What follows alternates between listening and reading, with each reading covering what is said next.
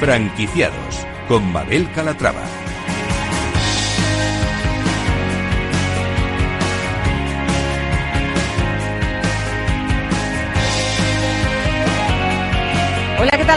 Días y bienvenidos a Franquiciados. Como cada miércoles abrimos una ventana al mundo de la franquicia. Conocemos las nuevas propuestas que hay en el mercado. Les contamos la actualidad del sector. Les acercamos las últimas tendencias. Si son franquiciados, franquiciadores o están planteándose formar parte de esta apasionante aventura, no lo duden. Este es su programa. Comenzamos. Y empezaremos hablando de Mandarina Garden, espacios diseñados para los más pequeños que propone ocio infantil saludable y de calidad.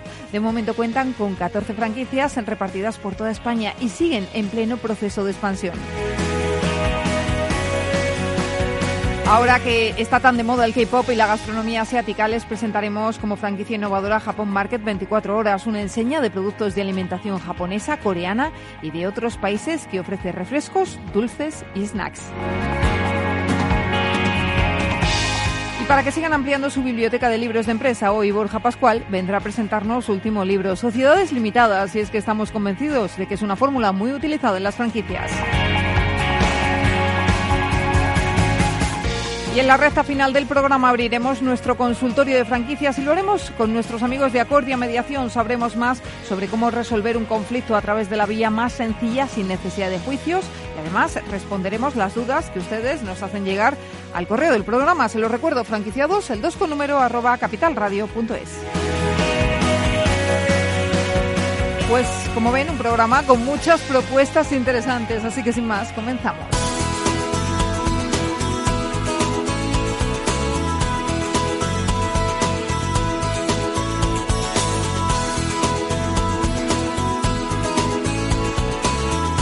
Franquicias de éxito.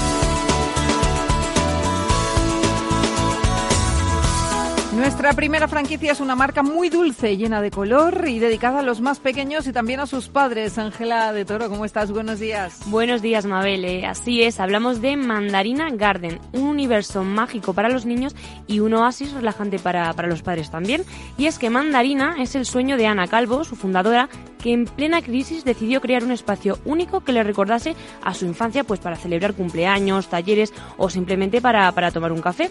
Y así surgió pues el primer Mandarina. Hoy son ya 14 establecimientos. Ana, ¿cómo estás? Bienvenida.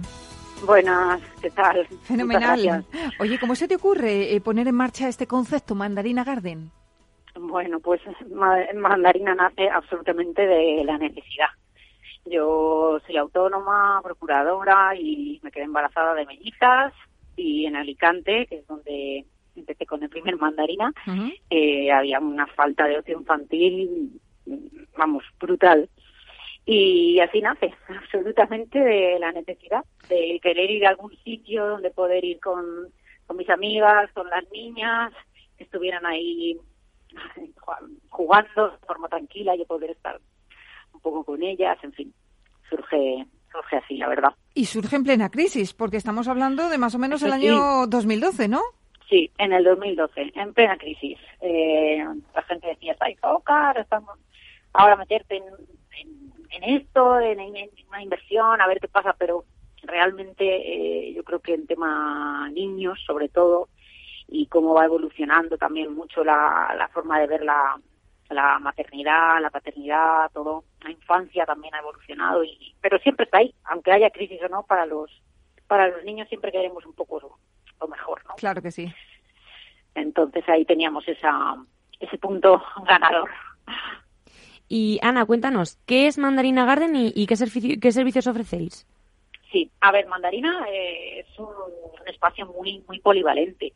La verdad es que como en una mandarina tiene diversos gajos y cada gajo es una parte eh, de un servicio, por así decirlo. Tenemos eh, cafetería Slow Café, un sitio para que los papás o bueno o quien quiera pueda tomarse eh, algo de forma tranquila. Nuestro nuestro obrador lo tenemos ahí, hacemos repostería casera hemos bajado muchísimo los azúcares en, en, en, todo el tema de tartas, porque también es verdad que es, es, es otra es otro aspecto muy importante en cuanto a la infancia ahora mismo, un poco también alimentación más saludable.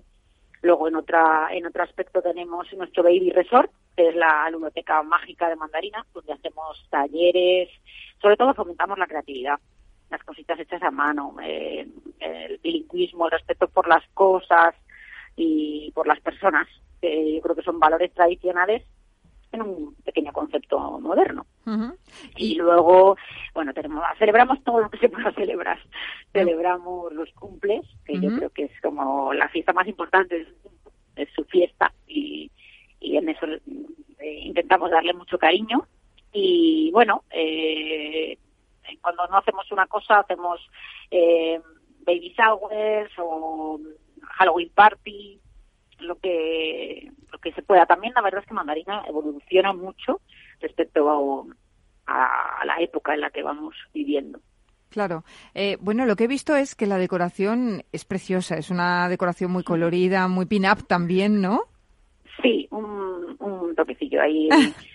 ahí sí que puede ser un poco por mi parte, pero pero yo creo que eh, lo, importante de nuestros locales es que sean, sobre todo para mí lo más importante es que sean acogedores, porque tenemos, eh, relacionamos como el ocio infantil, una ludoteca, relacionamos siempre con espacios fríos en los que hay como espacios como muy ensordecedores, que no te apetezca estar. Y entonces lo que intento transmitir en los locales es que quieras ir, que, que el papá quiera quedarse que no nos, no nos queramos marchar siempre y que el niño se lo esté pasando bien. O sea, es intentar tanto que los papás como los peques quieran estar en un día juntos. ¿Y cuándo decidís franquiciar?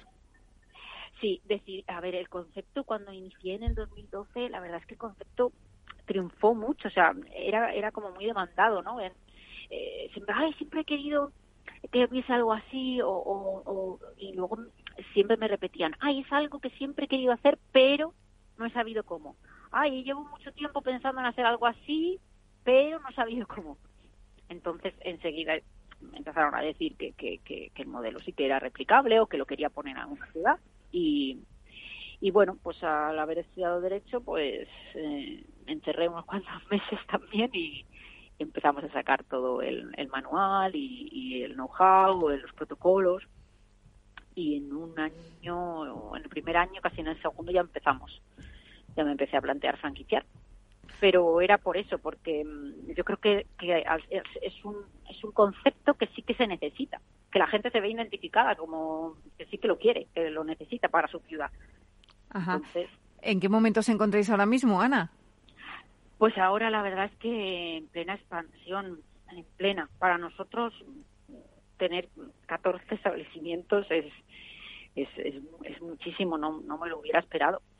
Y, y yo creo que estamos en un crecimiento eh, eh, como siguiendo nuestro camino, intentando no, no desviarnos de, de, seguir el concepto que nosotros queremos y, y cuidar también mucho cada franquicia que se, que se abra. Intentamos ser una franquicia lo más cercana posible, un acompañamiento muy cercano eh, porque luego también es lo que queremos que el franquiciado transmita a su clientela, a su público. Siempre ese trato cercano, ya que estamos hablando de niños. Entonces, no puede ser algo muy muy que no esté personalizado. Siempre con los peques como que, que hay que, como, que acompañarles un poquito más. Y ese realmente es nuestro público. Y si hablamos de cifras, ¿cuál es la inversión necesaria? A ver, eh, no somos una franquicia cara. Hay, franquicias que son, que son más caras, obviamente, pero mm, nuestro canon son unos 18.000 euros y luego todo va a depender de la, del estado en que se encuentra el local. El local va a determinar eh, por dónde va a ir tu inversión. Si cuanto más mm, podamos reducir en, en lo que son la adecuación del, establecimiento, ahí es cuando determinará el precio total de la inversión. Pero más o menos una horquilla que tenemos de tanto tanto. Mm, yo creo que estamos dejando locales sobre unos 60.000, 70.000, más o menos por ahí. Podemos intentar. ¿Y planes para este año y próximas aperturas? Cuéntenos. Sí, a ver, estamos, eh, la verdad es que el, desembarco en Madrid está siendo muy fructífero también, porque claro, al estar en la capital son tres centros y esos tres centros a su vez también mm, se viralizan más realmente. Entonces, eh, próximamente vamos a estar en Vitoria, Valencia, que teníamos muchísimas ganas, que estaba muy cerquita nuestra, de la comunidad, y a ver si hay más por ahí. Bueno, seguramente. Seguramente sí, ¿no? El 2020 ha empezado, ha empezado bien. Ha empezado bien. Bueno, tienen 14, 14 franquicias ya, que no está nada mal la cosa, ¿no? Sí, sí, sí. A ver si a ver si seguimos buen ritmo este año. Bueno, pues seguro que sí. Ana Calvo, fundadora de Mandarina Garden, gracias por estar con nosotros y por haber creado un espacio tanto para los papás como para los niños, eh, que es muy necesario. Muchas gracias. Gracias. Un saludo.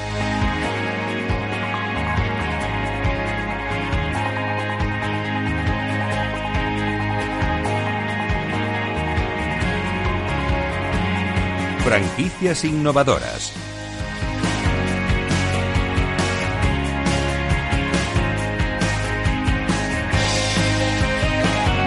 Nuestra franquicia innovadora es Japón Market 24 horas que eh, estamos en un momento en el que la cultura asiática lo invade todo. Primero empezamos con los mangas, después a la par vino, bueno, vino la gastronomía, más recientemente la música con el género K-pop y ahora llega al vending todo tipo de alimentos japoneses, coreanos y de otros países también asiáticos. Cuando uno se acerca a estas máquinas, pues ve una explosión de colores, de packaging que sorprende y que te impulsan a comprar, aunque solo sea para, para probarlo para probarlo, pero también hay muchos, muchos aficionados eh, a estos productos. Carlos eh, Gorterera, gerente de Japón Market 24 horas, ¿cómo está? Bienvenido. Bienvenido, buenos días. Buenos días. Bueno, preséntenos la marca. ¿Cómo se le ocurre eh, vender en máquinas expendedoras productos asiáticos?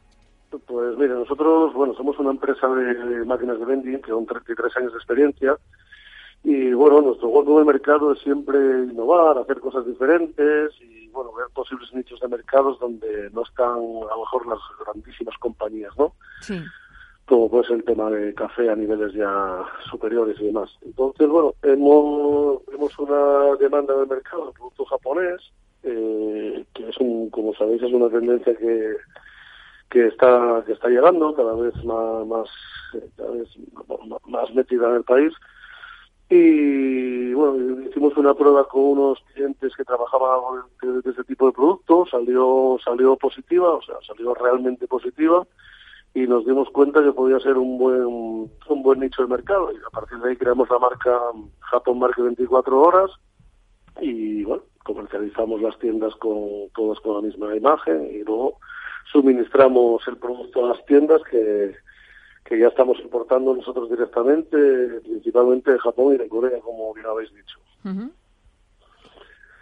¿Hay cada vez más, más cultura de consumir este tipo de productos? ¿Les ha sorprendido la, aceptación de sus máquinas?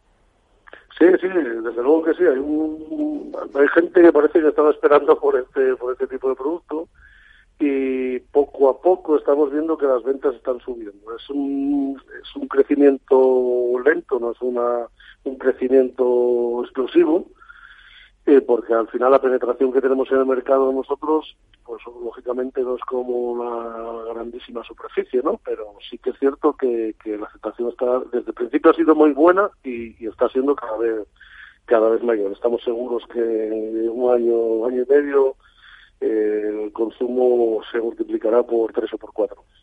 ¿Qué tipo de productos podemos encontrar en estas máquinas? Pues ahora mismo estamos trabajando muchísimo todo el tema de noodles, eh, de ramen en, caps, en, el típico vasito que echas agua caliente y lo comes, sobre el mismo recipiente.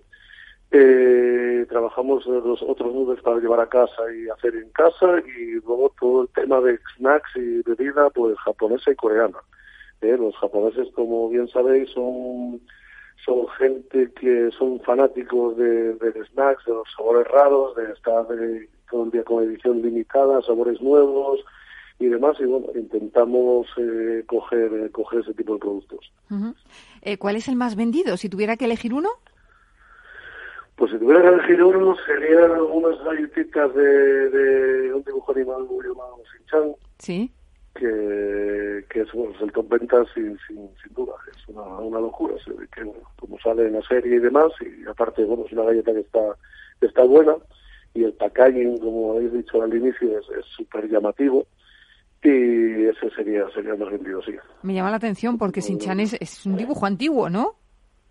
Perdón, sí, sí, sí, es un dibujo antiguo. Es un dibujo antiguo y aún así sigue de moda. Sí, sí, por lo visto sí. Por bueno, lo visto, qué curioso. Sí, sí, sí, sí, sí. ¿Y cuál es el perfil de sus clientes? Pues mira, nos estamos sorprendiendo porque en principio pensamos que era el típico cliente aficionado a manga, videojuegos y demás, ¿no? Con un baremo de edad bastante reducido, una cosa que iría entre los 14 y los 25 años. Pero no, no, para nada. Nos estamos dando cuenta de que aparte de ese nicho de mercado que estaba sin asistir, eh, al resto del, sobre todo, bueno, claramente de juventud, eh, les está encajando también el producto porque, como sabéis, el producto japonés es un producto de, de mucha calidad.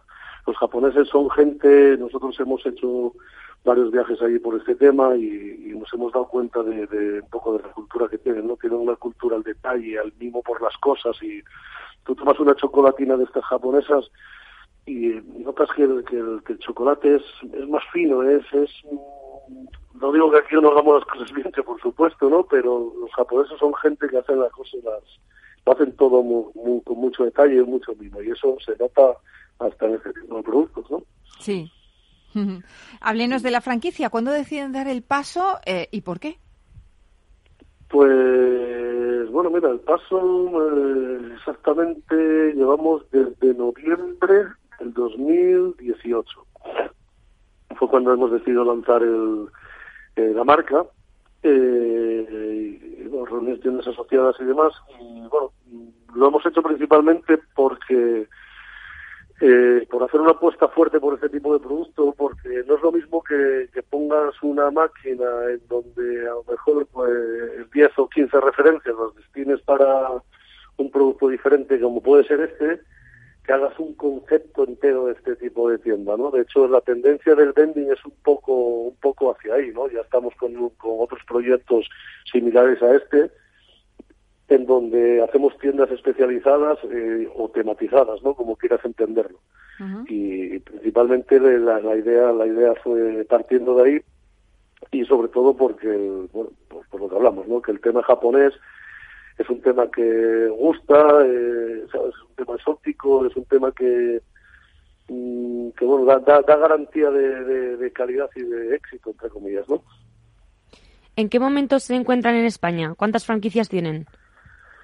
Pues mira, eh, ahora mismo exactamente no te lo sabría decir, pero andaremos por las 42, 44 franquicias, calculo. Es que como estamos en constantes aperturas, ahora me coges un poco en fuera de juego con este tema, ¿no? Pero pero calculo que unas, eh, la última referencia que tenía, que era la semana pasada, estábamos en 42.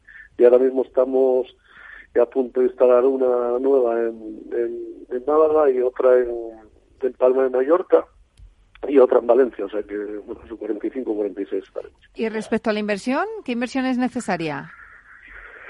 Pues la inversión, tenemos diferentes modelos de tiendas, ¿vale? Parten desde los 45, 48 mil euros a la tienda más básica, que, bueno, que, a ver, asiste bastante producto ya, hasta eh, pues unos 80, 90 mil euros, que sería la tienda más de, de la cotización más alta, ¿vale? Uh -huh. Y, bueno, la gente um, se anima mucho a este modelo de negocio porque realmente frente a un negocio tradicional pues aquí el gasto que tienes es, realmente eh, esa inversión inicial. No, bueno, como son negocios automáticos que trabajan sin, sin plantilla y que tienen eh, una serie de, beneficios frente a un negocio pues la gente solamente ve el, el monto inicial y se acabaron los gastos. Y luego al ser el negocio al ser un modelo basado en, en maquinaria, pues pues se financia mediante un renting como cualquier tipo de de, de, de otro de otra de otro, un vehículo o de otro de otra maquinaria no entonces uh -huh. realmente puedes iniciar, iniciar el negocio sin, sin descapitalizarte pues eh, Carlos eh, gerente de Japón Market 24 horas, muchísimas gracias por habernos presentado un proyecto, un proyecto original, muy interesante, innovador y nada, que tenga mucha suerte con él. Pues muchísimas gracias a vosotros y eh, un abrazo a todos. Un saludo. Señores, hacemos una pausa y en nada estamos de vuelta aquí en Franquiciados. No se vayan hasta ahora.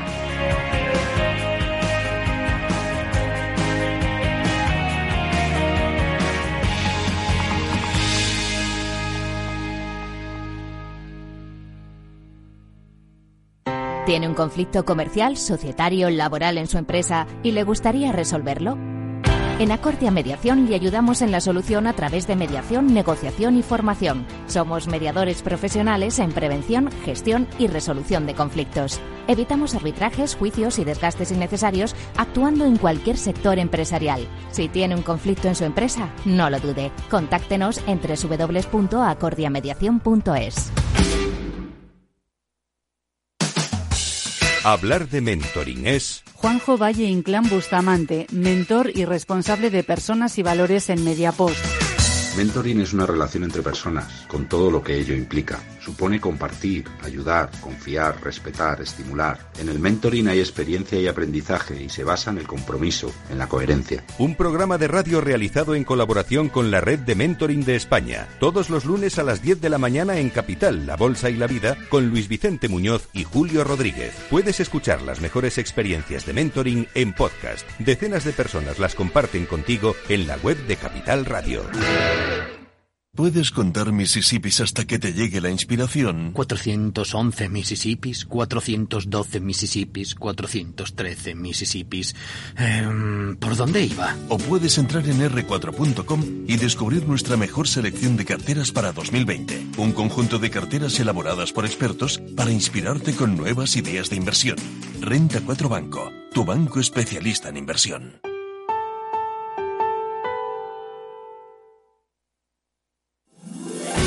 15 años con personas y empresas dan para muchas opiniones, reflexiones y conocimientos de recursos humanos. Escucha el Foro de los Recursos Humanos todos los lunes a las 12 del mediodía en Capital Radio, un punto de encuentro de excepción con personas y empresas, con Francisco García Cabello.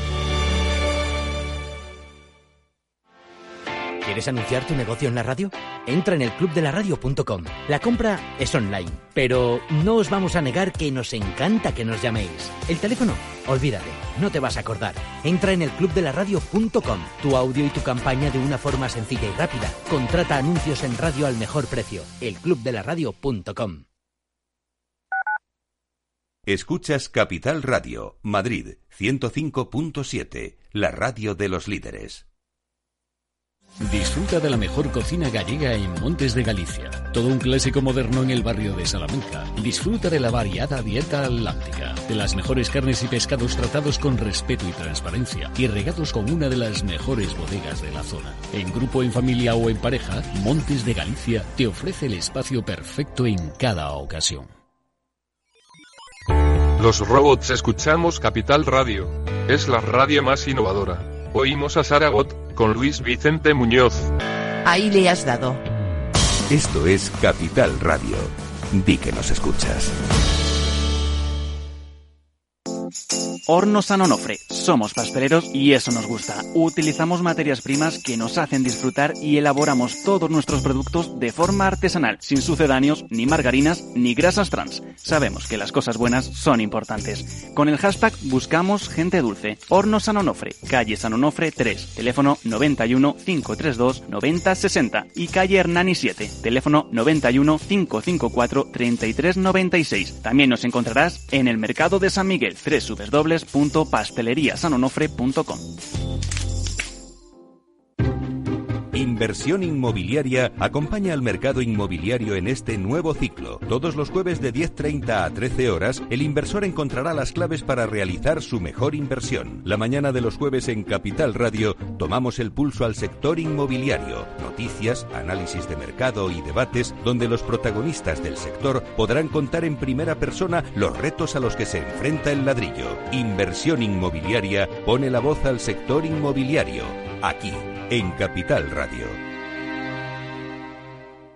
Capital Radio. Siente la economía.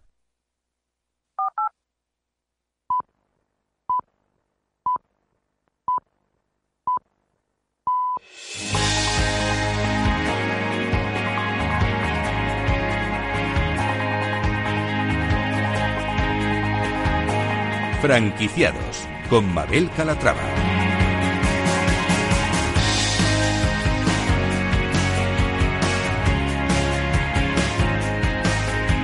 Ya estamos de vuelta en franquiciados y muchos de ustedes seguro, seguro que tienen una. Hablamos de una sociedad limitada. Ángela. Así es, eh, así es el título del siguiente guía burros que les vamos a presentar ahora, Sociedades Limitadas.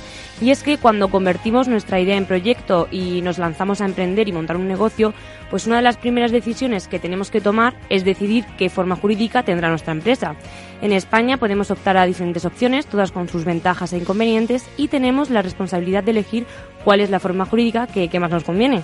Eso es. Vamos a saludar a Borja Pascual, autor del Guía Burro Sociedades Limitadas de la editorial Editadun, una guía con todo lo que necesitamos saber sobre las sociedades limitadas. Eh, Borja, ¿cómo estás? Bienvenido. ¿Qué tal? Muchas gracias. Bueno, pues lo primero, para quien no lo sepa, deben haber muy poquitos, pero vamos a iluminarles, vamos a ilustrarles eh, qué es una sociedad limitada.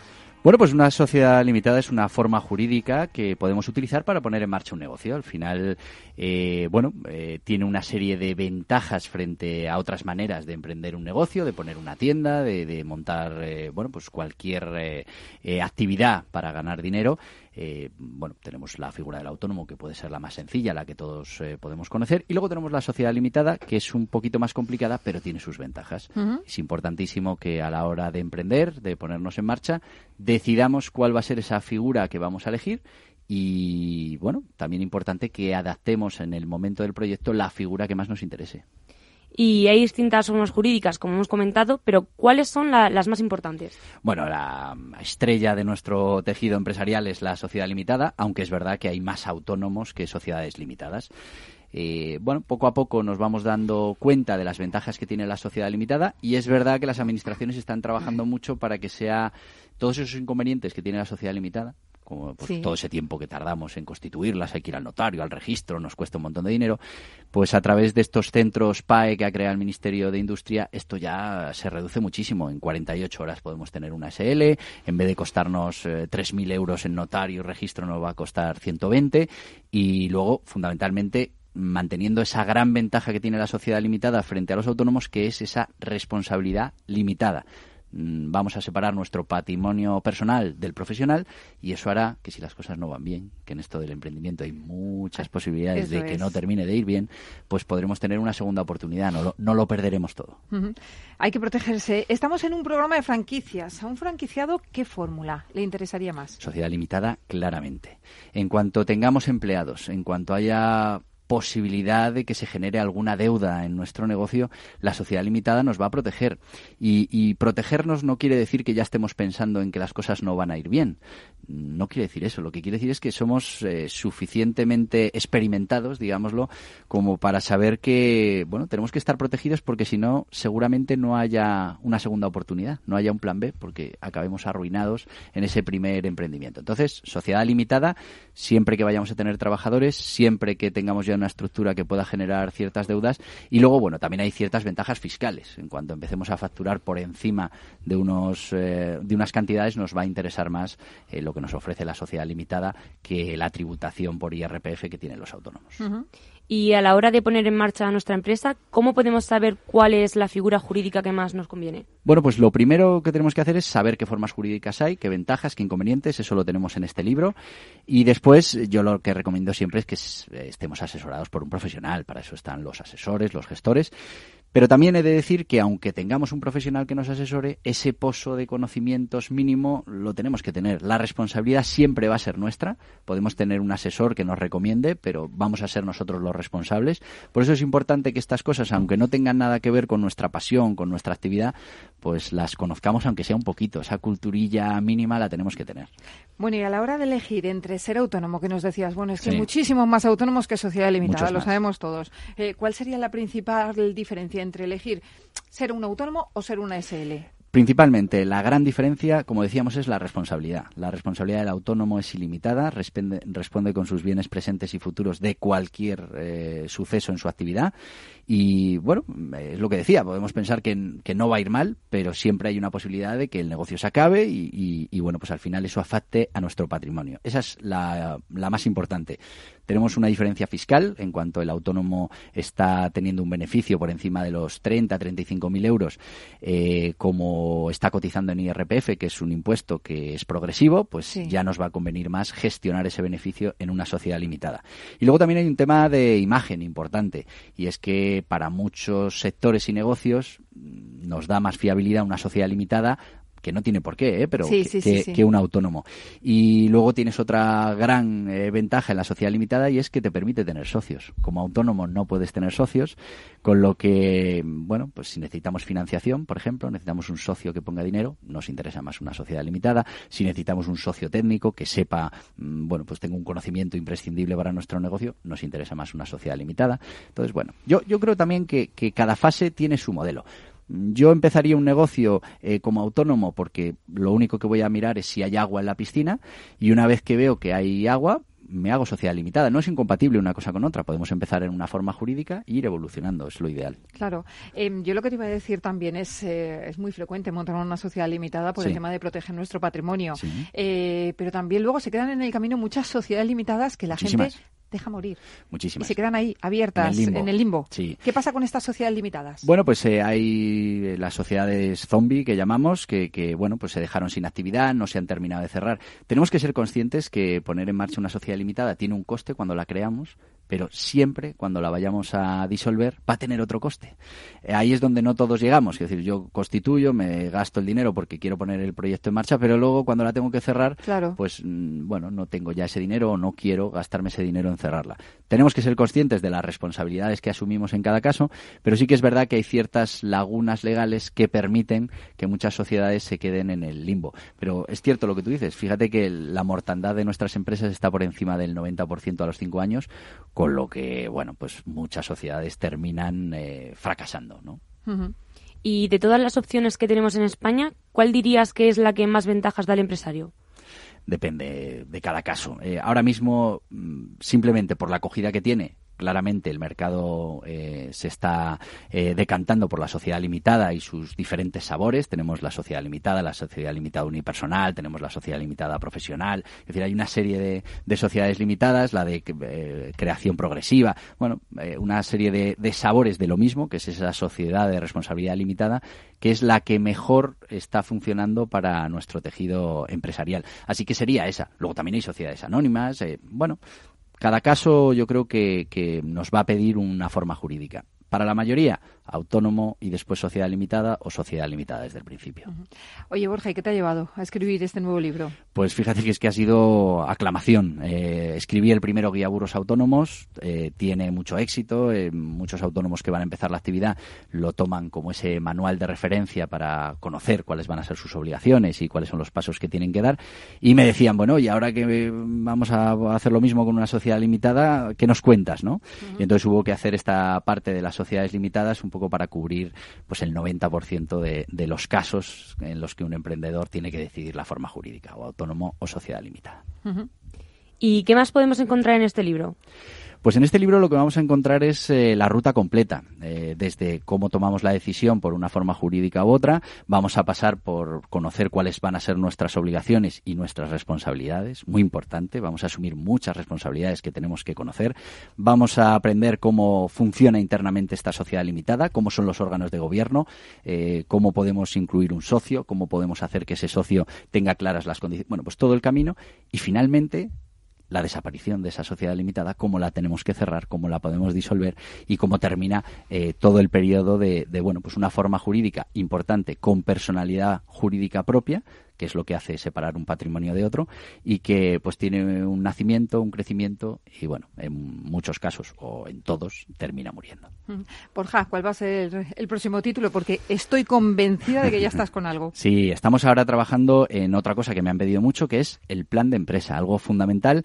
Y bueno, pues me han dicho, oye, mira, a ver si eres capaz de meterlo en 144 páginas, una guía muy sencillita para que cualquiera nos podamos hacer un plan de empresa. Y estamos en, ese reto, porque me salen muchas más páginas. No, no, ya te creo, te creo.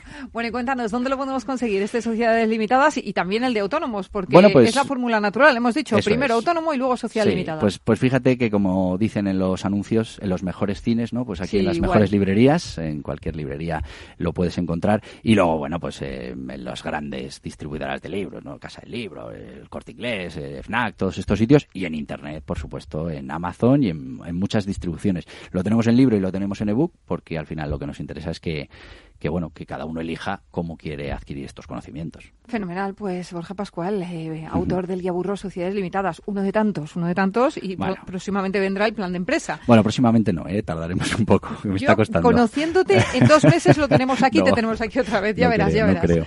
Bueno, pues Borja, gracias, Muchísimas gracias. y nada, mucho éxito con el libro. Muchas gracias. Gracias. Acordia Mediación patrocina el consultorio de franquiciados.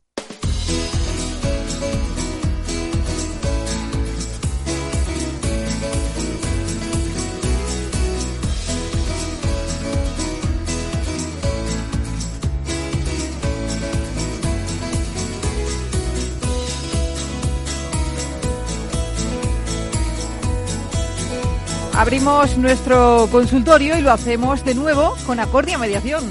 Tienen un conflicto comercial, societario, laboral en su empresa y le gustaría resolverlo lo antes posible y, claro que sí que le suponga un quebradero de cabeza, pues en, Acorda, en Acordia Mediación le ayudarán a dar con la solución adecuada ya sea a través de mediación, negociación y formación.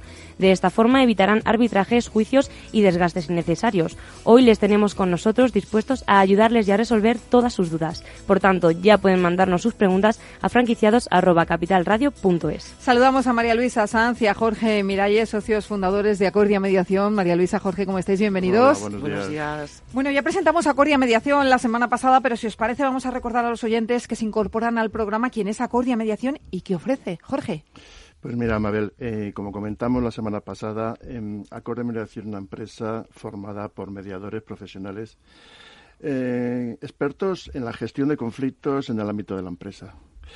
Eh, nosotros venimos del mundo de la empresa, tanto María Luisa como yo, socios fundadores, hemos desarrollado diferentes responsabilidades y de alguna manera pues conocemos muy bien cómo funcionan las empresas, qué es lo que pasa dentro. Y en ese sentido, pues eh, nosotros en un momento determinado, pues decidimos eh, mm, apoyar y aportar todo nuestro conocimiento y nuestra experiencia, precisamente para ayudar a, las empresas eh, a la solución de esos conflictos que nosotros ya, ya conocemos.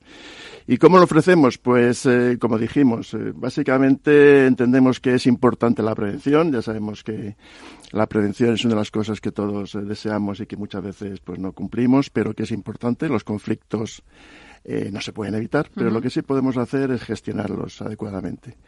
Por tanto, una de las primeras líneas que nosotros desarrollamos es el de la prevención a través de formación, a través de programas formativos tanto a través de talleres transversales como en company, la compañía, ¿no? de una manera específica y en función de cómo se, de cómo se necesite realmente abordar las situaciones. ¿no? Por otro lado, acompañamos también en la gestión a las empresas, ayudándolas a resolver los conflictos. Y por último, si realmente la situación está eh, enquistada, está bloqueada y prácticamente la única solución que queda ya es acudir a la vía judicial, pues eh, nosotros eh, ayudamos eh, mediante la mediación a la resolución de los conflictos. ¿Y cómo fue, María Luisa, vuestro primer contacto con el sistema de franquicias? Cuéntanos. bueno, Mabel, mira, nuestro primer contacto como Acordia, mediación, pues se produjo hace seis años, sino aproximadamente, y fue precisamente en nuestra franquicia cuando conocimos a la EF y eh, bueno, pues a su director ejecutivo, Eduardo Abadía, y a su anterior presidente, Javier Valorat, y también con Eduardo, con Barbadillo Asociados. ¿eh? Bueno, pues ahí hicimos unos, unas colaboraciones eh, porque les pareció muy interesante el servicio que ofrecíamos, tanto un poco tan preventivo como ha comentado Jorge, como resolutivo. Entonces eh, se comenzó, eh, bueno, pues de alguna forma implantando la cláusula de mediación en los contratos de franquicia. Es decir, una cláusula de mediación antes de acudir a la vía judicial, en esa cláusula que todos los contratos mercantiles tienen de resolución de controversias, pues animar a sus franquiciados, a sus centrales de franquicia incluir la cláusula. Posteriormente, me preguntas por qué. Bueno, pues porque, mirad, eh, yo es, eh, provengo del sistema precisamente de franquicia, fui franquiciada. Eh, tengo familiares franquiciados y conocemos muy bien la conflictología que se produce. Es decir, es un poco de libro en muchas ocasiones, aunque cada caso es único. Y realmente pensamos que en este sistema de franquicia, mm, que es un sistema de pareja, pues es muy interesante eh, acudir a la mediación como vía temprana, ¿eh? y quiero insistir en esto, vía temprana de resolución de conflictos. ¿Por qué digo temprana? Porque normalmente nos llegan los conflictos un poquito escalados, ¿eh? cuando ya el conflicto lleva dos, tres años incluso se ha judicializado, que aún así es posible intentar también la mediación. La mediación es un proceso legal como como te contaremos después. ¿eh? Fenomenal. Bueno, ¿y saben las empresas eh, que hay profesionales que se dedican a resolver conflictos y evitar juicios innecesarios, Jorge? Pues mira, Mabel, lo cierto es que hay cierto desconocimiento en, el mundo de la empresa y yo diría que en la sociedad en general respecto a las grandes ventajas que puede ofrecer eh, la mediación. Como te decía antes, la mediación es un procedimiento previo a iniciar cualquier eh, modelo judicial, antes de iniciar la vía judicial. La ley de mediación, que viene del año 2012, fíjate, llevamos casi ocho años, eh, pues se ha conseguido de alguna manera darse a conocer relativamente. Pero sí es verdad que notamos últimamente, estamos notando, y también en el mundo de la franquicia, estamos notando de que ya las empresas están viendo esas posibilidades que ofrece la mediación y lo que está claro y como decía María Luisa antes, eh, lo que es importante y es interesante es que antes de iniciar cualquier procedimiento judicial se intente, se intente la mediación. Es verdad que una de las ventajas que ha traído la ley del año 2012, la ley 5-2012, es que aunque se haya iniciado el procedimiento, aunque el conflicto esté en el juzgado, si las partes eh, de alguna forma mm, eh, quieren, desean acudir a mediación, pues es tan sencillo como comunicarlo al juez. Eh, se inicia el procedimiento de mediación y si el resultado es de acuerdo, pues se lleva el acuerdo al juez para que lo valide. Y en caso de que no hubiera acuerdo, pues tampoco hay problema porque eh, el procedimiento sigue en el punto en que se dejó y los plazos no han corrido, cosa que es muy importante a efectos de salvaguardar de alguna forma los derechos de las partes en conflicto. ¿Y cómo, cómo se media en un conflicto, María Luisa? A ver, cuéntanos. bueno, pues eh, se media en un conflicto. La mediación es un proceso legal, ¿eh? es un proceso legal precisamente que, con el que podemos evitar juicios y arbitrajes. ¿eh? El, eh, ¿Cómo se media? Bueno, pues eh, Acordea Mediación precisamente ha, generado durante estos seis años una metodología propia, probada, y que efectivamente, bueno, pues en esta metodología se contemplan una serie de técnicas, ¿eh? más que fórmulas, son técnicas, ¿eh? técnicas testadas y técnicas eh, que conseguimos que, bueno, en principio vamos a ver, cualquier caso no es mediable. ¿eh? Eso sí que quiero aclararlo, porque eh, nosotros previamente como mediadores profesionales lo que tenemos que eh, entender es de qué nos están hablando, qué conflicto se está produciendo, sea societario, sea comercial, sea, sea de cualquier tipo, ¿vale? De índole civil o mercantil y siempre que esté dentro de los derechos y obligaciones disponibles de las partes. La propia ley contempla una serie de supuestos en los que no se, no se puede mediar, ¿vale? Sobre todo cuando hay mala fe de las partes. ¿eh? Obviamente. Eh, esto es fundamental que previamente, como insisto, nos aseguremos que el caso es mediable. Una vez que conseguimos que consideramos que es mediable, eh, pues nos tenemos que ganar la confianza de las partes. Nosotros damos cuenta que cuando nos vienen mm, personas que tienen un conflicto es que no se pueden ni hablar. ¿eh? es que no se pueden mirar a la cara. Con lo cual, eh, lo que tenemos primero es que generar confianza a las partes por igual. ¿eh? Porque a nosotros nos contratan las partes, no nos contratan solo una parte. Esto es una mm, muy importante que es, digamos, lo que puede diferenciarnos de un asesor ad hoc. Eh, tenemos que comprender el problema, pero el problema de los dos y ayudarles, que es nuestra misión, que eh, ayudarles a conducir esa comunicación eficaz, ¿eh? que se entiendan, que identifiquen reales intereses, porque normalmente las partes cuando hay un conflicto se encuentran en posiciones. ¿eh? Eh, una vez que ya hemos generado esa confianza, que las partes ya son capaces de ponerse a hablar, ¿eh? identificar intereses, por supuesto, otra de las técnicas, eh, o como preguntabas, fórmula, es ayudarles a generar opciones. Un mediador profesional eh, no es un relator como se venía diciendo últimamente. ¿eh?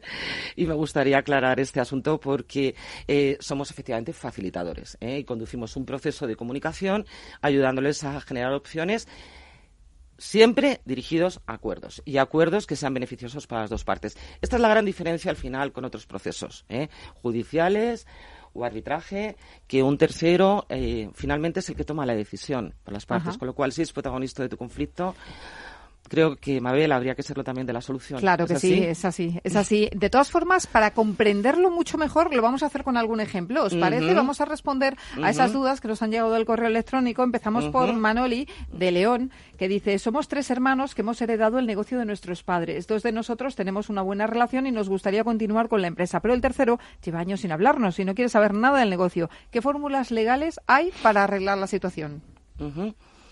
Bueno, pues contestando a Manoli eh, y desconociendo un poquito eh, lo que plantea de, eh, cómo es la, proporción societaria que tienen entre estos tres hermanos, ¿vale? Y si antes ellos han realizado algún tipo de pacto o de protocolo familiar, dado que es una empresa familiar. Bueno, desconociendo esto, fórmulas legales, como estamos diciendo, la mediación es una fórmula legal. Y en el sistema de empresa familiar funciona muy bien.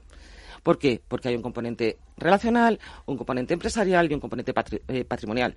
Con lo cual, todo esto, hay que, estas tres esferas, hay que alinearlas. ¿eh? En mediación conseguimos que, sobre todo, eh, estas relaciones no se desgasten más, porque yo entiendo que Manoli, pues, mm, sin duda, no, no sé el tiempo que llevarán con esta situación, pero el desgaste, el desgaste a veces no se valora o no tiene precio la mediación es una muy buena fórmula legal porque eh, ayuda a que eh, las relaciones efectivamente no se desestructuren del todo y que si tiene que haber una salida de alguna de las partes se haga de la mejor forma posible y en el, en el tiempo más corto posible, porque es otra de las grandes ventajas de la mediación. ¿eh? El tiempo y el coste. Normalmente estamos hablando de un 70% menos que acudir a la vía judicial o al arbitraje. Vamos con, con, otra pregunta, con Pablo de Madrid. Dice, monté una sociedad limitada hace años con una socia y después quitamos el negocio. La sociedad sigue generando gastos que hay que pagar anualmente. Yo quiero cerrarla del todo, pero como esto supone un coste, ella no está por la labor. ¿Qué puedo hacer al respecto, Jorge? Pues eh, no cabe duda que tal como lo que nos cuenta Pablo, mm, se encuentra en una situación de bloqueo no sabemos si en esta sociedad están al 50% o hay otra proporción, pero lo que sí está claro es que se encuentra en una situación bloqueada y que no saben cómo salir del asunto. Em, este es un caso que suele ocurrir muy habitualmente, em, es más normal de lo que nos parece y precisamente aquí cobra su valor eh, la función nuestra, porque ¿cómo sales de una situación en la que estás bloqueado? Pues eh, acudiendo a alguien independiente y neutral, alguien ajeno a los intereses de la propia situación, alguien que tenga la perspectiva independiente del problema y que pueda ayudar eh, a empezar por conseguir abrir nuevamente los canales de comunicación, porque una de las primeras cosas que suele sufrir en cualquier conflicto es que se deteriora la comunicación. Y si no hay comunicación es imposible buscar la solución. Claro que sí. Por tanto, nuestra labor en este sentido, claro que podemos ayudar y pensamos que eh, seguir la vía judicial lo único que va a hacer es eh, complicar más el tema y posiblemente eh, alguien se perdiendo. En este caso, se trata de que nosotros podamos ayudar, facilitar a que se abra esa comunicación y a partir de ahí empezar a trabajar por encontrar una salida al problema. Pues vamos con Arturo de Madrid, ¿os parece? Dice, soy franquiciado en una tienda de moda y en los últimos años la central ha empezado a fallar en ciertos temas. Nos resulta casi imposible hablar con ellos. El resto de franquiciados con los que he hablado están en la misma situación. ¿Cómo se puede mediar con ellos? A ver. Eh, pues Arturo, se puede mediar. ¿eh? Se puede mediar, eh, sobre todo, como hemos comentado hace un ratito, si en el contrato de franquicia tenéis contemplado la cláusula de mediación como vía previa de resolución de conflictos, obviamente mm, ambas partes, bueno, pues tenéis, digamos, el compromiso de intentar la mediación antes de acudir a otras vías. Si no se llega a acuerdo, siempre se puede acudir a la vía judicial, al arbitraje. Comentas que sois varios los que tenéis un poco eh, problemas con la central. Eh, mira, quizás eh, tus intereses, Arturo, no sean los mismos ni necesidades que los del resto de franquiciados. Normalmente cada uno tiene sus intereses y, por supuesto, que te aconsejamos que acudas a Cordia Mediación o a un profesional mediador que puedas mm, contactar con la central a petición tuya o incluso tú mismo puedes contactar con, con, la central diciendo que quieres eh, bueno pues que un profesional y neutral mediador eh, medie para solucionar estas controversias entendiendo que antes vosotros eh, lo habéis intentado obviamente y que ahora mismo la situación como hemos comentado antes pues puede estar o en bucle vale o puede estar en un stand-by que seguramente no es buena ni para el franquiciador ni para vosotros, ¿eh? o para ti en este caso como franquiciado, porque eh, mm, en lo que estás dedicándote a em, pensar sobre este conflicto o las cuestiones o, causas que lo pueden estar provocando, probablemente estás teniendo ciertas pérdidas en tu propio negocio. ¿eh?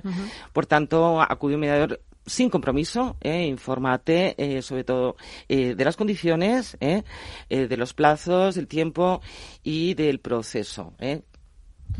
Pues María Luisa, nos ha quedado clarísimo.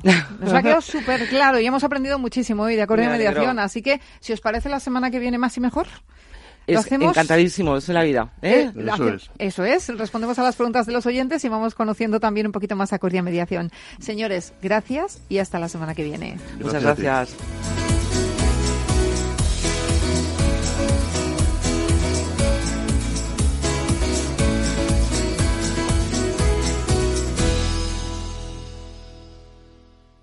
Acordia Mediación ha patrocinado el consultorio de franquiciados.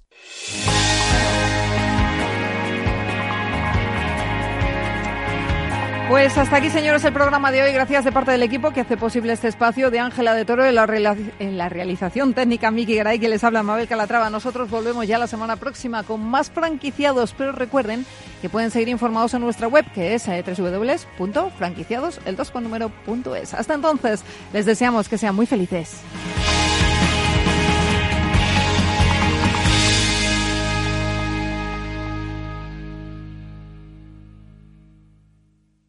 Lo digo por presumir, ¿eh? pero es que yo siempre he sido muy psicólogo. A mí el olfato es que nunca me ha fallado. No sé, llama el instinto, o si quieres llama la intuición, pero nada más verle me dije, este paga, este paga seguro.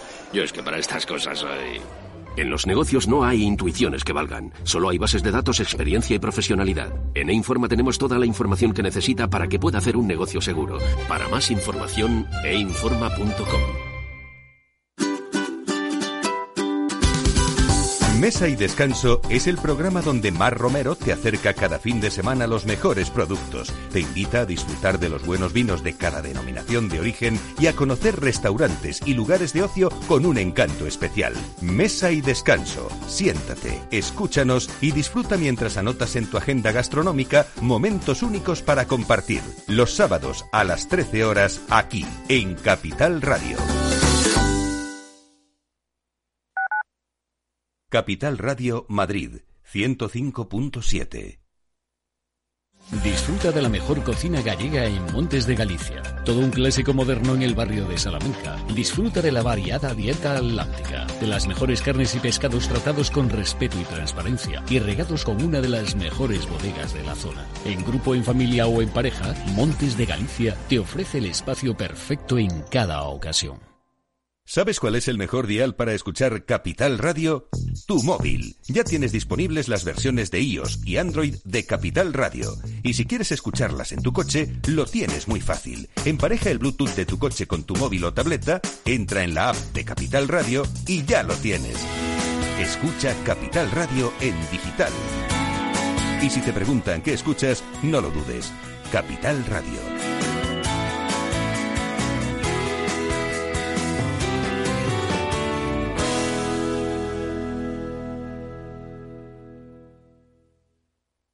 En el restaurante Gaztelubides somos rigurosos con la selección del producto para crear recetas imaginativas que acompañamos de una bodega generosa y brillante y de nuestra magnífica terraza durante todo el año. Restaurante Gaztelubide, carretera de La Coruña, kilómetro 12200, La Florida. Teléfono 91 372 8544. Una recomendación del programa gastronómico Mesa y Descanso. Esto te estás perdiendo si no escuchas a Luis Vicente Muñoz en Capital, La Bolsa y la Vida. Si Argentina resbala, puede haber un efecto contagio en América Latina y los intereses de las empresas americanas, españolas y europeas en Argentina son importantes, ¿no? Con lo cual yo creo que va a haber un apoyo político importante y eso va a facilitar la negociación. No te confundas. Capital, La Bolsa y la Vida. El original. Con Luis Vicente Muñoz.